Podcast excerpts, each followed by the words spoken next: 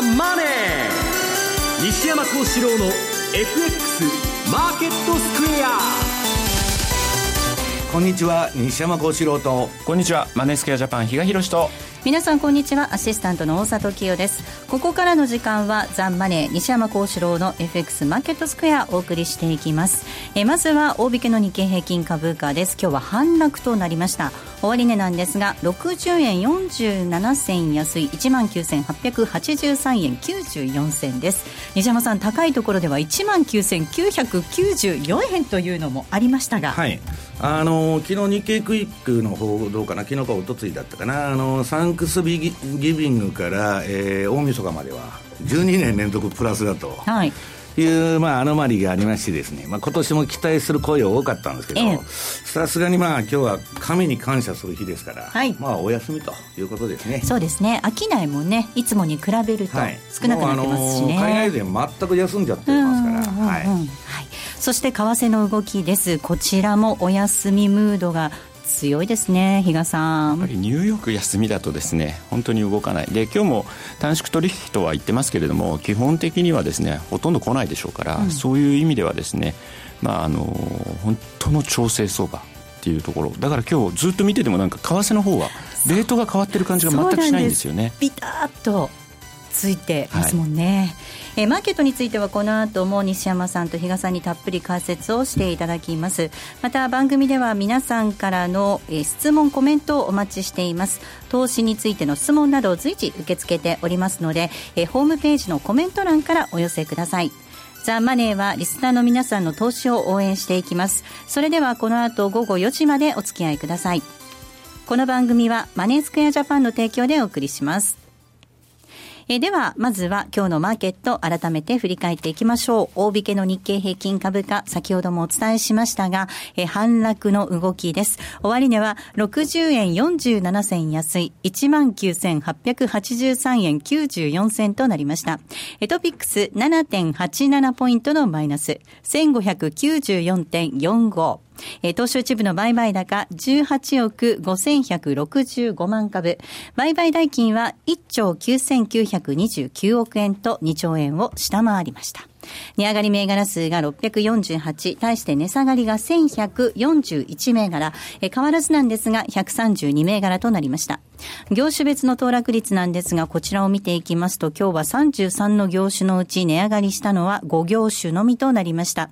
上げ幅大きかったのが金編の工業、そして海運、非鉄、倉庫、水産となりました。え機械、こちらは変わらずとなっています。えっ、と、一方で下げたところなんですが、下げ幅大きかったのが空運、ガス、それから紙パルプ、その他製品などとなっています。え東証一部の売買、えー高のランキング見ていきます。トップなんですが、みずほとなりました。2位がユニチカ、3位が保土ヶ谷科学、4位三菱 UFJ、5位に東芝が入っています。一方で売買代金のランキングなんですが、こちらはトップがトヨタとなっています。2位が三菱 UFJ、以下ソフトバンク、みずほ、そしてファーストリテイリングとなっています。3位のソフトバンクグループ、そして5位のファーストリテイリングは上昇となっています。では、マーケットについて、そして引け後の情報などについて、改めてマーケットプレスから引き続いて今野記者です。お願いいたします。はい。えー、それでは簡単に外況を振り返りますと、日経平均株価は反落ですね。小幅反落で、えー、取引を終えました。えー、19,883円。先ほどありましたけどね、もうちょっとで本当2万円。まあ、昨日も、昨日もそうですけどね、ええー、なかなかちょっと2万円の壁が、あ多少厚いかなと。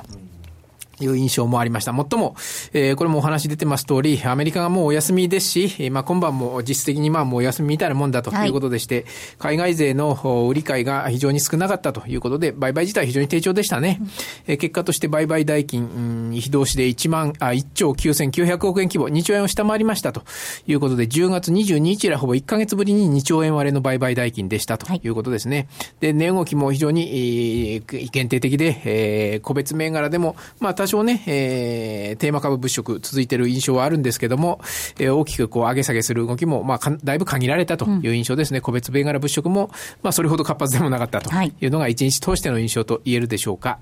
もっとも昨日あたりはね、ヨーロッパはだいぶ上げて戻ってきてまして。そうですね。まあ、このあたりは来週の ECB 理事会での追加金融緩和に対する期待感があ徐々に広がってきているというような受け止め方もできたかもしれませんが、ただ東京市場とは直接的にはね、えー、あまり関係ないと。まあ、間接的にはいろいろ関係出てくるんでしょうけれども、影響は出てくるんでしょうけれども、まあ、今日のところはあまり材料にならなかったと。むしろ、中国はじめアジアのマーケットが総じて難聴だったことで、えー、朝方買い先行で始まったものの、その後徐々に、えー、も戻り待ち、あるいは利益確定の売りに押される展開ということでしたね。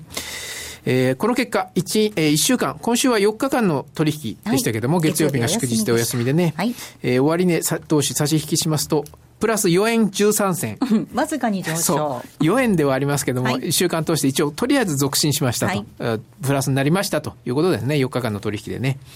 えー、ということで、まあ、2万円を意識してなかなか超えなかったけども、プラスは維持しましたと、うん、続伸にはなりましたと、週間ベースではね、という話ですね。あとは、引け後の開示情報は、あまずはね、日本スキー場開発。はい、えっ、ー、と、6040。こちらは今7月期の第一四半期。この会社は8、9、10ですね。この3ヶ月間が第一四半期ですが、決算発表しました。えー、売上が6億4千万、うん、最終赤字2億ということでして、これ、えっ、ー、と、予想と、比較はないんですけどね、これ連結で比較なしかな初めてなのかな。えー、ただあ、先行き予想は書いておりません。これ第一クォーターですからね、スキー場開発、なかなか利益は出ないというので、はい、第一クォーター赤字はしょうがないところでしょうね。あとは、あミルボン4919。こちらは増配発表ですね。期末の配当、えっ、ー、と、こちらは従来35円と予想していたもの、今回39円。ですね。えー、第2クォーター、第2四半期末ですね、35円実施済みですから、年間では70円配当の予想が74円ということで4円増配しますという発表がありました。あとは、ね、もう一個、えー、量産、うん、8140。こちらは自社株買い発表してますね。えっ、と、発行済み株式総数の4.19%、まあ、そこそこの規模だと思いますが、えー、132万株、金額で46億2000万それぞれ上限に、11月30日から来年の3月31日まで、えー、期間設定しておりまして、自社株買いという発表です。えー、終値確認します。まずは、マザーズの日本スキー場開発6040です。今日は60円のマイナス5050円でした。えー、4919のミルボンです。こちらは4695円20円のマイナスです。8140量産です。自社株買いを発表しています。今日の終値10円安の3055円となっていました。河野さん、ありがとうございました。失礼しました。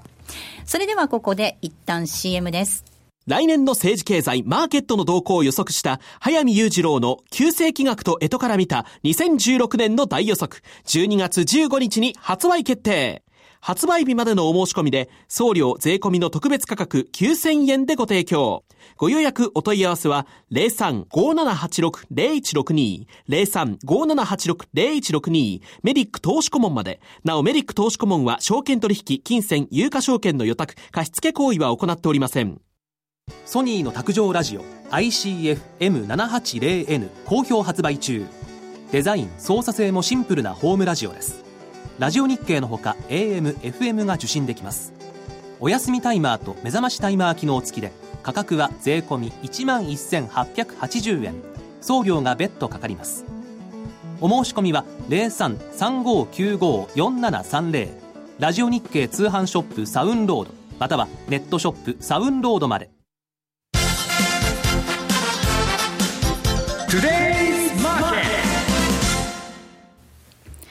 トゥデイズマーケットです。まずは主な通貨のレートを確認しておきます。えー、ドル円なんですが、この時間122円のミドルでの動き、122円4044です。ユーロ円129円98、そして02です。えー、ユーロドル1.062022での動きとなっています。では、為替市場のポイントについては、比嘉さんです。お願いいたします。はい。まあ、あの、冒頭でですね、今日為替はほとんど動いてないと。いうようなお話をしたんですけれども、ずっとその間、私見てたのが、実は今、上海株の値動き荒いなと思って、実は見ててですね、はい、結局先ほどですね、5.2%安まで一気にちょっと、はい、えー、売られてたと、ええ、そこからちょっと今、切り返してはきてるんですけど、はい、それでも4.4%安と。なんか今日証券会社にですね、やっぱ調査が入るというのが午前中からまあニュースとして伝わってたので、そのあたりをちょっと嫌気した売りが出てるのかなと。ただその割にじゃあ関係の強い5ドルっていうと、それほど動いてないな。ややドル円が、まあちょっと円高っっていうような感じなんですけど、さりとでドルインデックス見てても、99.8近辺で全然変わらないというところなので、まあ、今のところ、為替に対する影響っていうのは限定的かなと。えー、いう感じですね。で、そして来週なんですけれども、まあ、えー、もう12月、早いですね。早いですね。で、週末になると、どうしてもいつもだったらアメリカ雇用統計というところに目が行きがちなんでしょうが、今回に関して12月の16、ここでのもう、えー、利上げっていうのはダンディール的な感じで今市場を捉えてます。多少弱い数字でもですね、もうやるんだろうと。いうような感じで、確率も72%まで今もう上がってたと思いますんで、そういう意味では、どちらかというと来週に関しては、ECB、ドラギさんが何やってくるのか。こちらの方がですね、より注目を浴びるのかなと。12月3日ですね。ここら辺がちょっとキーになるかなと。で、えー、それ以外としてもですね、結構あのー、政策決定会合ありまして、12月の1日がオーストラリア、そして2日にカナダというような形でですね、うん、ね。まあそういう意味では続きますというところなので、まあオーストラリアはまた指標がね、急に悪いのが出てきたりとかもしてるんで、そういう意味ではまた利下げの可能性みたいなのも言われてますけれども、まあ今回もちょっと私自身は据え置きかなというふうに思ってるので、で、ここのところしっかりの動きが実は5ドル円という言い方にもなろうと思いますので、このあたりちょっと中心には見ていきたいなというふうには思ってますけどね。はい。えでは、西山さんにお話を伺っていきましょう。はい、えまずは日経平均株価なんですが、今日2万円にはタッチしていないと、ね、先物はタッチ。海外市場で2万円超えてたんですけど、夜は、まあ、ちょっとあの2万円っていうのはですね、かっての滞留時間が非常に長い、はい、2万1000円超えちゃうと、その上っていうのはすごく軽くなるんですけど、ええ、一番重いところなんですね、これはまあ日経新聞の前田さんが出してるんですけど、まあ、ちょっとここの壁を取るのは重いということですね。で、円安株高できてるんですけど、まあ、はい、ジャパントレードと言われる、まあ、円安が、えー、125円の壁、はい、えー、ああとは、あの、まあ、要するに黒田シーリングと言われるやつですね、あとドルインデックスの100、の壁ですね。今週だ、えでも何度か100超えたんですよね。タッチするんですけど、まあ上にとどまれないというのがありまして、うん、まあもう一段だから材料が足りないということなんですね。はい、だから調整相場になっちゃうと。う。ん。あの12月16日の FOMC までは、基本強気でいるというスタンスには変わりはないでしょうか、変わりはないんです、うん、で、まあ、ECB もまあ動くって言われてますし、まあ、これがまたやらなかったら大変なことになっちゃうんですけど、ただ、まあ今日あの番組のディレクターからですね、もうちょっともう、あのー、年の瀬になって、はい、まあ来年の相場を迎えるんで、まあ長めの賞味期限を、えー、特集してくださいということでですね、まあ今日はその話なんですけど、はい、えー、これ、ちょっと私は来年の相場に関してはかなり慎重に見てるんですね。はいというのは、まあ、この番組でずっと申してきましたように、まあ、一つは株がもう7年間上がってきたというんで、かっての株の上げの時間からするとですね、かなり超過してるんですね。はい、いわゆる株というのは4年サイクルっていうのがまあ常識なんですけど、まあ、もう7年エクステンションしてますから、まあ、ちょっと気をつけたいと。で、その中で、まあ、今日はあのー、うん、まあ、相場のですね、中長期的な、まあ、サイクルから見た、うん分析を、はい、えー、してみたいということなんですね。で、まずこの円安相場の賞味期限。この円安というのはですね、皆さん、あの、今日番組のホームページの資料に、えー、月足のチャート。これあの、はい、この後表示をさせていただきますので、後で見ていただければと思います。ま今上がってないらしいんですけど、あのー、8年サイクルっていうのがありましてですね、はい、8年ごとに円はボトムをつけて、まあそういう循環があるんですね。えー、もう1982、えー、年以降、8年サイクルっていうのは続いてて、で、これあのサイクル論というのはですね、えー、あんまり当てにならない。私ももう90年代相当やったんですけど、ただ唯一残ってるのは、この円の8年サイクルだけは生きてるんですね、はい、まだ。で、えー、前回のですね、円安、円のボトムですから、はい、円安になった時ですね、これが2007年6月の124円13銭。はい、で、こっから8年後っていうのはこ、あの、今年なんですね。はい、で、じゃあ、その、まあ、サイクル論からいうボトムがどこに、どこで来るのかと。まあ、円安のピークですよね。それが、2014年の後半から2016年、来年の前半。はいここで、こ、この期間で、まあ、サイクル論から言えばですよ、どっかで円安のピークつける。それはもう今年の120、その5円80ぐらいで終わってんのかもわからないし、この後127円まで行くのか130円になるのかわからないけど、サイクル論からしたら、えー、うん、去年の後半から来年の前半につけるということなんですね。で、もう一つ、もうちょっと細かいのを見ると、今度は22ヶ月サイクル。はい。これまあ前回のまあ円安のピークですね。まあ円のボトム。これが2014年の1月の105円43銭。はい。で、そこからまあ、あのー、これは16ヶ月から29ヶ月と、まあ、かなりオーブというか、まあ、あのー、範囲が広いんですけど、はい、じゃあ次の円安の、まあ、えー、ピークですね、円のボトムはどこで到来するのかと。この2015 15年の4月、今年の4月から、今年の12月前後に来ると、いうことはですね、ちょっと気をつけないといけないんですね。まあ、そこそこもうピークやっちゃったかもわからない。で、仮に、えー、ここからもう一段の円安になるとしたら、まあ、この、うん、サイクルがもうちょっと延長するとしたらですね、それは黒田さんが動かないとダメなんですね。黒田さんが12月にまあアメリカが動いて、その後でやるかと。で、黒田さんが動く動機というのは物価目標でなくて、はい、消費税をうまくやりたいか、あるいはですね、えー、アメリカから言われてやると、そのいずれかですから、まあ、あの、その可能性があるんですけど、まあ、そういう意味ではですね、円の8年サイクルという意味では、円安の波動のですね、もう最終局面に来てるわけですから、一旦それは注意しなきゃいけないということです。で、ニューヨークダウンの方。これはまあ、あの、私、いつでも言ってますように、株は7年から10年に1回暴落する商品だと。で、前回のボトムが例のリーマンショックですね。2009年3月の6469ドル。ここをボトムに今、相場上がってきたんですけど、次のボトムというのはですね、まあ7年から10年に1回ですから、まあ2016年から18年の間、ここでどっかドカーンと一発来るんですね。これはどういうあの、暴落かというと、中央銀行バブルが破裂する暴落ということで、ちょっとそこら辺のことがありましてですね、来年以降、その、これから、その、株のその下げに気をつけなきゃいけない3年間に入っていくわけですから、そこを注意したいということですね。あの、比嘉さん、これサイクル的には株にしろ、為替にしろ、来年にかけても注意が必要。特に株なんですけど、さっきお話にあったようにエクステンションしてますよね。はい、金融緩和によって、はい、ということは本当にこれちょっと慎重にならざるを得なそうですね。えっと、一応私が今考えてる何かしら、はい、まあ今西山さん、中央銀行バブルの破裂がやはりその引き金になるというお話をされてましたけど、私やっぱりちょっと来年を考えたときに気をつけなければいけないと思ってるのが、FRB の利上げのペースなんですね。うんはい、まあ今緩やかにやるというふうに言ってますけれども、結局アメリカって自国のためだったら、もう新興国なんてお構いなしというようなことはもう過去に何度もですね、やってるというのが、典型的なパターンがそれですよね。だからそういうことを考えると、やはりリスク、来年のリスクとして考えなければいけないのは、その利上げのペースが急速に早まった場合。これは考えておく必要あるのかなっていうのはイメージしてるんですけどね。はい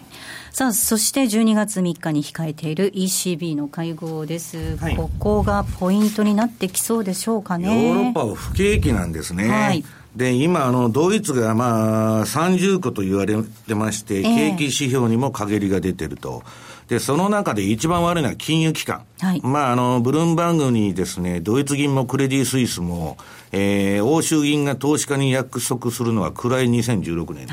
という記事が載ってるんですけども、どこもリストラで、えー、欧州の銀行ボロボロでですね、えー、2年間は立ち直らないと言われてるんですね。だからそういう中でドラギはもうやらざるを得ない。やらざるを得ないところに追い込まれたんだけど、買う国債とか社債がありませんので、まあマイナス金利、やるやるやると。で、やるやるって言ってるんですけど、まあ今週の日経新聞に出てたんですけどね、えー、やるやるって言われてる割には、ユーロが、比嘉さんどうですか、ちんたらした動きでですね、うん、さほど売りに迫力がないんだよね。はい、CFTC のあのポジション見ると、結構ですね、今年4月がピークだったのかな、一番売られた。そのところのですね、70%ぐらいまで今、売りのポジションって積み上がってはいるんですよ。だからそこそこですね、やっぱり、あの、仕掛けは早めに動いてきてるのかなっていう感じもしなくはないんですけどね。だからまあこれ、じゃあ何ができるのかって言ったときにですね、まあこのユーロの弱点、まあ19カ国あるんで、そんなに大胆なことができるのかと、うん、だマイナス金利、どんどんどんどん拡大していけるのかと言ったらですね、はい、その国によって事情が違うわけですから、うん、まあできないだろうと。で、まあ、他の、その、地方債とか云々に拡大してもですね、やっぱりその、量的緩和の目標を達するところまで、ものがないんですね、買う。だからまあ、そういう意味ではちょっとドラギが、えー、なんかえらく大風呂敷を広げてですね、市場がびっくりするようなことをやるんだっつって、えらく気合い入れて発言してるんですけど、ちょっと、まあ、あの、そこは気をつけた方がいいのかなというふうに思ってるんですね。比嘉さんどうですか？これ何か奇策あるのかな？いや、今週もだから、その、2段階っていうんですかね、はい、えっと、中銀の預金金利、今、マイナス0.2%なんですけど、銀行の預け入れの金額によって、マイナス0.2%と、マイナス0.5%を2段階に分けようみたいなのがあってですね、ね。その時にはやっぱり売りでちょっと市場は反応してたんですが、うんただそれも一過性に終わっていると。いうことを考えると、これでももうあまりインパクトがないのかな。そうすると今言われてるのがですね、なんかいろいろいくつか言われてますよね、はい、預金金利引き下げ、量的緩和の期間延長、量的緩和の金額拡大、政策金利の引き下げ、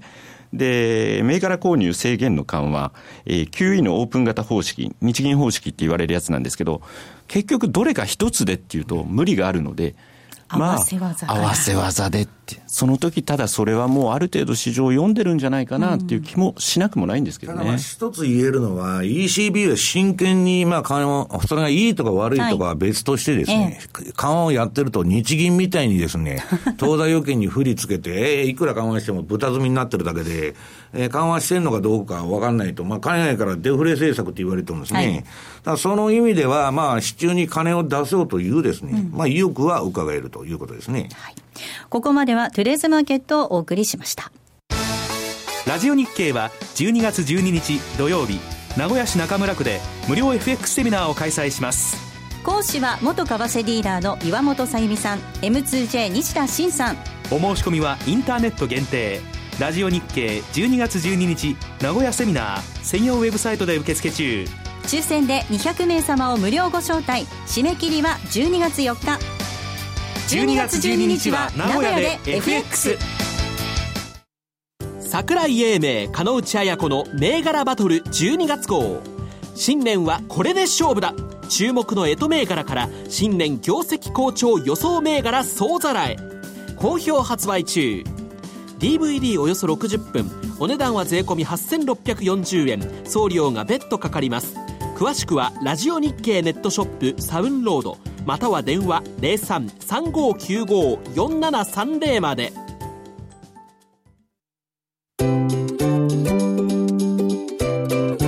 M2J トラリピーボックス。トラップリピートトラップリピート。僕の名前それを略してトラリピ M2J トラリピボックスです。FX 投資をもっと楽しくトラリピで成果を上げることを目指していきましょう。今週も皆さんからたくさん質問をいただいております。えここで西山さんと比嘉さんにお答えいただこうと思います。まずはこんな質問です。前からやりたいとは思いながら慣れていないせいもあり、なかなか手掛けられない売買があります。それはユーロドルの売りです。西山さん推奨のトレンド売買手法である、ボリンジャーバンド1シグマの外、標準偏差ボラティリティ上昇が最も当てはまるつまり値幅が大きくその期間も長いのがここ数年のユーロドルかと思います。しかし西山さんはトレンドが出ていてもユーロドルをさほど推奨されませんし、また私も円が絡まない通貨売買は何か地に足がつかないようで手が出しにくいです。ここ最近もユーロドルに売りトレンドが点灯していて、西山ルールに従ってユーロ売っていれば大儲けだったのにといつも後悔しています。ゆくゆくはパリティとの声もある中、ぜひユーロドルの売りに関して西山さん、私の背中を押してもらえませんか？とリーマンで地獄を見た男さんからいただきました。はい、いや、やってんですね。言ってないだけで。はい、ただ、あのー、ユーロ足し確かにトレンドが出て、この前一回1シグマの中一回入っちゃったんで、そこで手締まっちゃったんですけど、はい、ただ今年の相場に関して言うと、そんなでっかいトレンドが出てない。うん、むしろ去年の方が良くて、で、私は史上最高のその、えー、収益を上げたのは2001年のユーロ相場、ユーロ相場なんですけど、はい、まあトレンドが出やすいという意味ではそうなんですけど、えー、むしろですね、この中央銀行バブルで、えー、中央銀行が市場に手を入れて、短期変動率を抑えちゃう相場になってから、はい、トレンドフォローっていうのが非常に厳しくなってる。で、外人というのは普通あの順張りです。逆張りっていうのはほとんどいません。はい、えー、アルゴリズムもそうですけど、その順張りで儲からなくて、ここ3、4年ずっと成績悪いのが、ファンドのまあ、現状なんですね。で、私も、えー、気を見るに便というか、4年ぐらい前から、この順張りオンリーの私がですね、逆張りに転向しまして、はい。まあ半分か7割ぐらいは逆張りになってるんですね。ユーロはむしろあの、RSI とかの、まああの、これはまあユーロ円の方ですけどね、あの、40、70のパラメータで逆張りしてたが、値幅が取れるんですね、順張りより。だ、だけどやってないわけじゃないです。だから、まあ、あのー、トレンドが出そうな時に、まあ今トレンド出てるのって5ドル円とかですね、そんなんしかないんですけど、まあなかなかトレンドが出ないんで、それともう一つあの、ドルストレートっていうのはですね、私もう散々前に推奨したことあるんですけど、誰もやらないと。みんなクロス円ばかやってるというのがありまして、まあ、あんま取り上げてないだけで、やってるのはやってます。あの、お話の中に、質問の中に、えー、円が絡まない通貨売買は何か地に足がつかないようでってありますけれども、ドルストレートの方がこう、すっきりするというか、わ、うん、かりやすいというか。中央銀行バブルっていうのは人工的な相場で、ちんたらちんたら上げていくんですね、株が。ただそういう中で、えー、むしろその先方をですね、逆張り。で、もう黒、まあ、あのー、今はドル高相場なんで、えー、ドル円中心なんですけど、まあ、株が上がったら当然クロス円もまあいいということで、そういうものの逆張りを、えー、ここ、まあ3年ぐらいはですね、えー、中心になってると。で、それはまあ一とかエンベロープ売買なんですけどね。では続いての質問いきたいと思います。えっ、ー、と、高金利通貨トルコ、そして南アフリカランドをスワップの目的で投資したいのですが、ロスカットは設定した方が良いのでしょうか？といただいています、平さん。あの、どの通貨に関しても、やっぱり相場に絶対はないというのがありますので、はい、そこはやはりあの、いかなる通貨ペアであろうと、それが高金利通貨であろうと、やはり設定はしておく。で、当然、えっ、ー、と、まあ、買い、スワップを狙うということでいけば、買いを、から入る、買いのポジションを持つということになりますので、そういう意味では、やはりまた、あの、先ほど来お話に出てる、標準偏差ボラティリティで、今、トレンド、例えば売りのトレンドが出てるときに、それ買ってったってどうしようもないので、はい、そう、今の相場がトレンドが出てる相場なのか、あるいはちゃんとレンジの相場であるのかっていう、その形状をですね、しっかり確認しながらですね、やっていく。で、おそらくですね、じゃあストップってどのくらいで入れておけばいいの？これもう皆さん、個人投資家の皆さんよく聞かれるんですけれども、そのたんびに答えてるのが、えっ、ー、と、レート、大体ポイントになりそうなとこって言ってもなかなか伝わりにくい。ということになったときに、えー、そのお客様が資産によって、えもう、これだけこのポジションで失ったらですね、嫌だなと。もう、一旦はそ、その水準が来たら、手締まってしまおうと。もうあのこれ以上ロスを増やしたくないと思う水準のところで値段を決めておいて、例えばもう、え5万円だったら、もう5万円負けたら嫌だというところだったらそこを計算してですね、そこにストップを入れるというご自身なりのですね、ルールを決めて、やはりそれは、えー、続けていただくことが長く相場と向き合える、えー、ことにつながるんじゃないかなという気がしますね。はい。さあ、そしてセミナーのご案内です。えー、12月12日、名古屋で開催ですね。はい。もう、まだ年度でいけば来年3月まであるんですけれども、2015年というくくりでいけば今年最後の全国セミナープロジェクトということで、まあ、名古屋で示させていただこうかなというふうに思っております。12月12日土曜日です。開演は午後1時、午後1時スタートです。相鉄連厚生年金基金大会議室での開催となります。第1部、資産運用としての FX& 初めてのトラリピ、M2JFX アカデミア副学長の西田慎さんのご登壇です。そして第2部なんですが、2016年世界展望、日米欧の今後を読み解くというテーマで、岩本さゆみさんにご講演いただく予定となっております。12月12日土曜日、名古屋でのセミナーです。ぜひ番組のホームページの方からお申し込みをいただければと思います。たくさんのご応募お待ちいたしております。ここまでは M2J トラリピボックスでした。マネースクエアジャパンは FX は投機ではなく資産運用であると考え、特許取得済みのオリジナル発注機能や独自のリスク管理ツールの開発により、今までとは違った取引スタイルを個人投資家の皆さんに提案しています。オリジナル発注機能の代表例をご紹介しましょう。トラップリピートイフダン、通称トラリピです。これは普段忙しくて、為替レートや情報などを頻繁にチェックできないような方々にも、しっかりと投資できる手法を作りたい。そんなコンセプトで開発しました。具体的には、もしもこのレートで買えたらいくらで売るといった注文、つまりイフダンをたった1回設定するだけで、複数発注できる、つまりトラップができ、さらに成立後、自動的に注文を繰り返すリピート機能まで備えたマネースクエアジャパン独自の発注機能です。一度設定すれば手間なく24時間収益チャンスが狙えます。またトレード画面に貼り付いて相場の動きにやきもきすることもないので、感情に左右されない取引が可能です。リアルの取引に入る前にトラリピを試してみたい。そんな方には実際のトレード画面、実際の為替レートで取引できる FX のバーチャル取引、トラリピ FX バーチャルをご用意しています。ご登録、ご利用は無料です。詳しくはマネースクエアジャパンのホームページをご覧ください。マネースクエアジャパンが提供する外国為替証拠金取引は、外国為替相場の変動や各国市場金利の変動により損失を被ることがあるほか、その損失は投資金額を上回る恐れがあります。また、トラップリピート違反は取引の利益を保証するものではありません。取引説明書をはじめ、契約締結前交付書面などの内容を十分にお読みいただき、ご理解の上お取引ください。なお取引に際しては所定の手数料がかかります。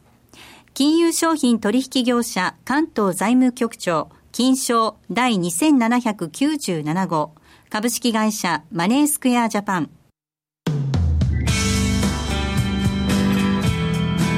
西山幸四郎の FX マーケットスクエア。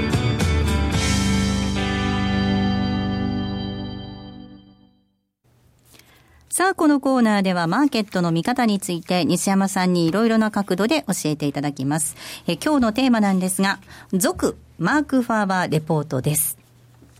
陰鬱博士。はい、陰鬱でまあ、今週もうっとしい、あの、マーク・ファーバーの相場感なんですけど、この人は別にあの、超弱気っちゅうんじゃなくてですね、えまああの、えー、っと、この前の株の急落の時には、売られすぎだから戻るとちゃんと言っとるんですね。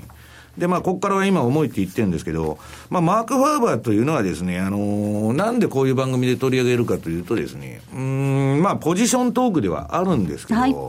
えー、日本でほとんど報道されないようなことを言ってるというのが非常に面白くて、ええ、そうですね。で、まあ何言ってるかって言ったら、今投資家は儲かってないんだと。もう過去12ヶ月は経って何も儲かってないと。ヘッジファンドも個人も何も儲かってないんだと。で、マスメディアの報道だけ聞いてると、イケイケどんどんで日本でもオリンピックまではバブルだと言っとるんですけど、えー、12ヶ月間アメリカの株は横ばいで、うん、えー、他の国の株はもっと悪いと。はい、で、メディアの応援団は、えー、私たちは今、大相場の中にいるんだと、買いましょう、買いましょうと煽っとんですけど、はい、私は、マーク・ファーバーがですよ、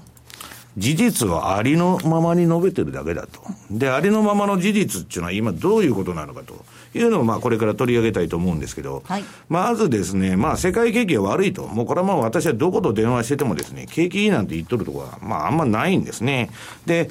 あっても局、その局部的というかですね、全体的にそのボトムが上がってんじゃなくて、金持ちだけ儲かってるというのはあるんですけど、まあないと。で、まあ、うん、今非常に懸念されてるのは、まあ今週の日経新聞で、ね、前田さんがコラムで書かれてるんですけど、まあ、商品相場が悪いんだと。はい、で、まあ、来年は今年より景気良くなるっつって IMF も見通し出してんだけど、それは今年と同じで徐々にですね、それこそフェードアウトして、だんだん下がっていくんじゃないかと。下方修正せざるを得ない。なぜかというとですね、ちょっと今日あのー、まあ後でホームページに上がると思うんですけど、あの、バルチック指数ですね。あの、ね、えバルチック海運指数ってあの、バラ積み線のですね、あの、鉄鉱石のあれなんですけども、これもう中国の動きが全く止まっちゃってですね、ひどい暴落から横ばい、底ばい相場からささらに下げて、今、指標発表以来、最安値。で、もっとすごいのは、これまあ、ある、この前社長さんと喋ってたんですけどね。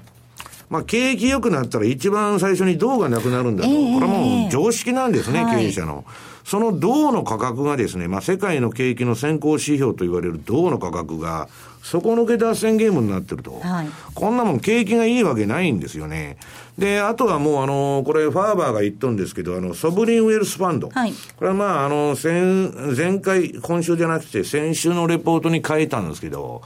えー、どこもソブリンウェルスも運用が悪くて、で、特にあの、ノルウェーとかオイルマネー系のとこは運用金額減らしてると。というとですね、やっぱ投資の、その、まあ、バブルぽい相場を煽ってたとこは、みんな相場から、ちょっと、えー、規模を縮小させてるんですね。だからそういう中で、えー、要するに、うん、ちょっとですね、相場に陰りが出てきてると。はい、で、まあ、あの、世界の流動性、これまあ、マーク・ファーバーが出してるんですけど、えー、この流動性チャートっていうのは面白くてですね、これが下がるとパニックが起きるんですね。で、直近で、まあ、2008年の非常に短い期間に、わっと流動性が縮小したんですけど、はい、まあ、この時新興国がひどくなったというのがありましてですね。で、2009年から猛反発したんですけど、今まためちゃくちゃ落ちてるということで、ちょっと注意が必要。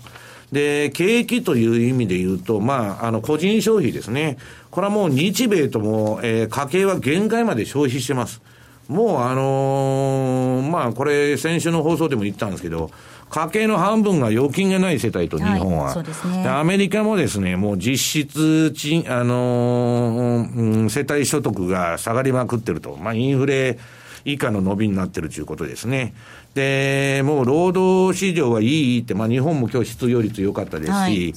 まあ要するにそのフルタイムでない労働者がめちゃくちゃ増えてるんですね。えー、まあ、だからそういう中で、給与水準っていうのは、えー、アメリカ過去30年にわたってですね、うん、インフレだったわけです。30年前から見ると。ところが、賃金、実質賃金ですよ、はい、これ、インフレ込みの皆さん。これはもうずっと横ばいなんですね。で、その中でファーバーが言ってるのは、中央銀行はこの人為的なバブルを起こしてですね、えー、トリックルダウンを狙って、うんはい、えー、金融政策を拡大しとんですけど、はい、何も良くなってないと。でむしろこれまあ破滅的な政策なんだって言っとるんですね。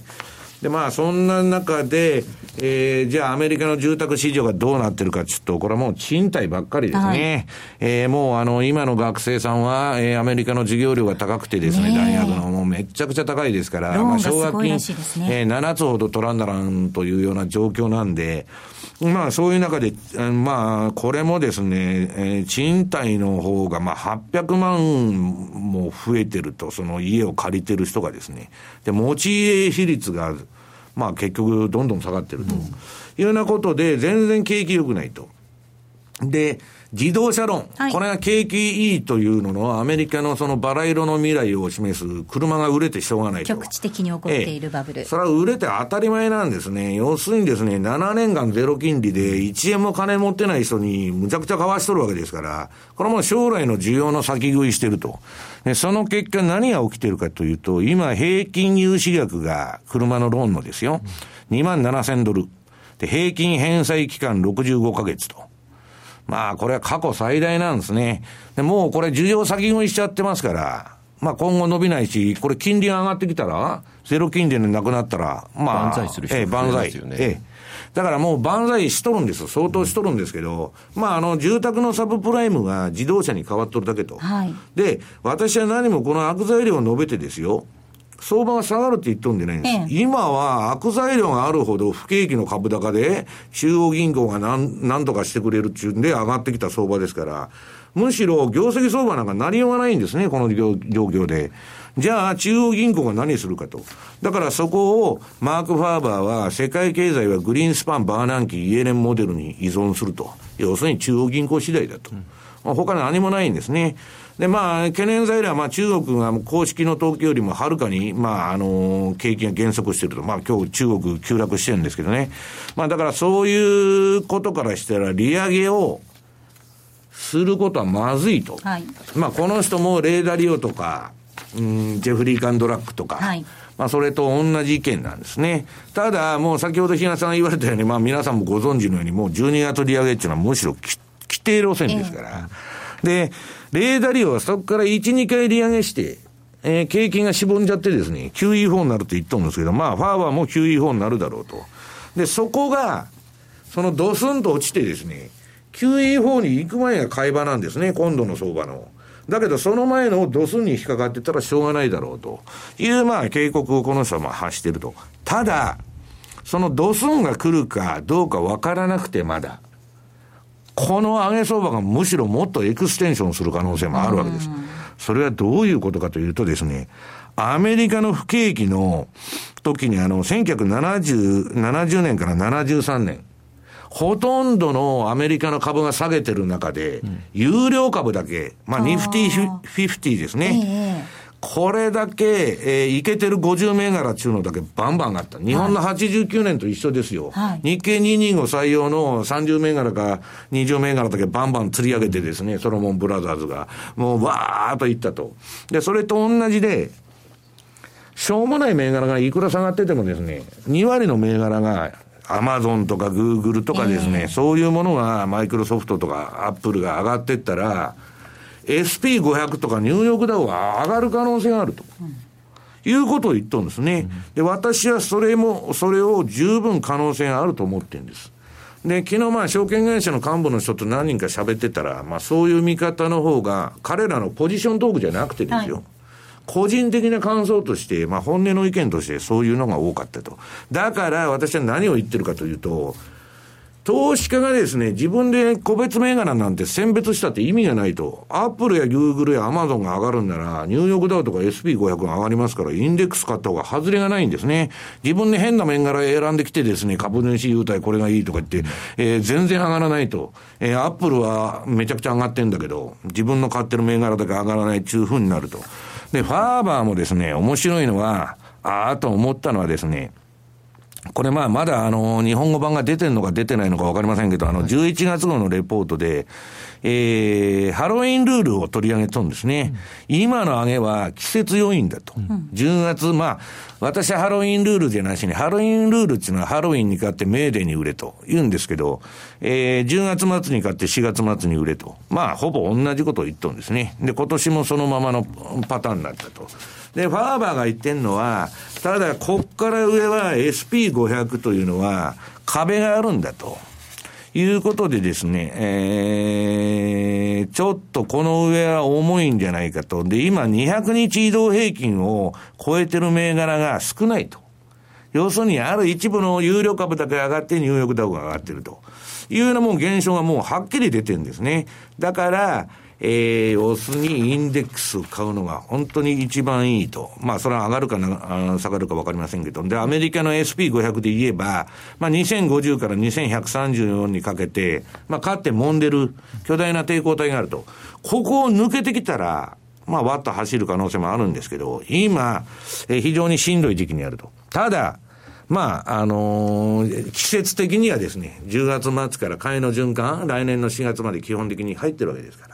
まあ、あの、しばらくおしめ買いで攻めたいと。で、目先は FOMC まで強気で攻めたいというのは私の戦略なんですけど。はい、えここまでは西山幸四郎の FX マーケットスクエアでした。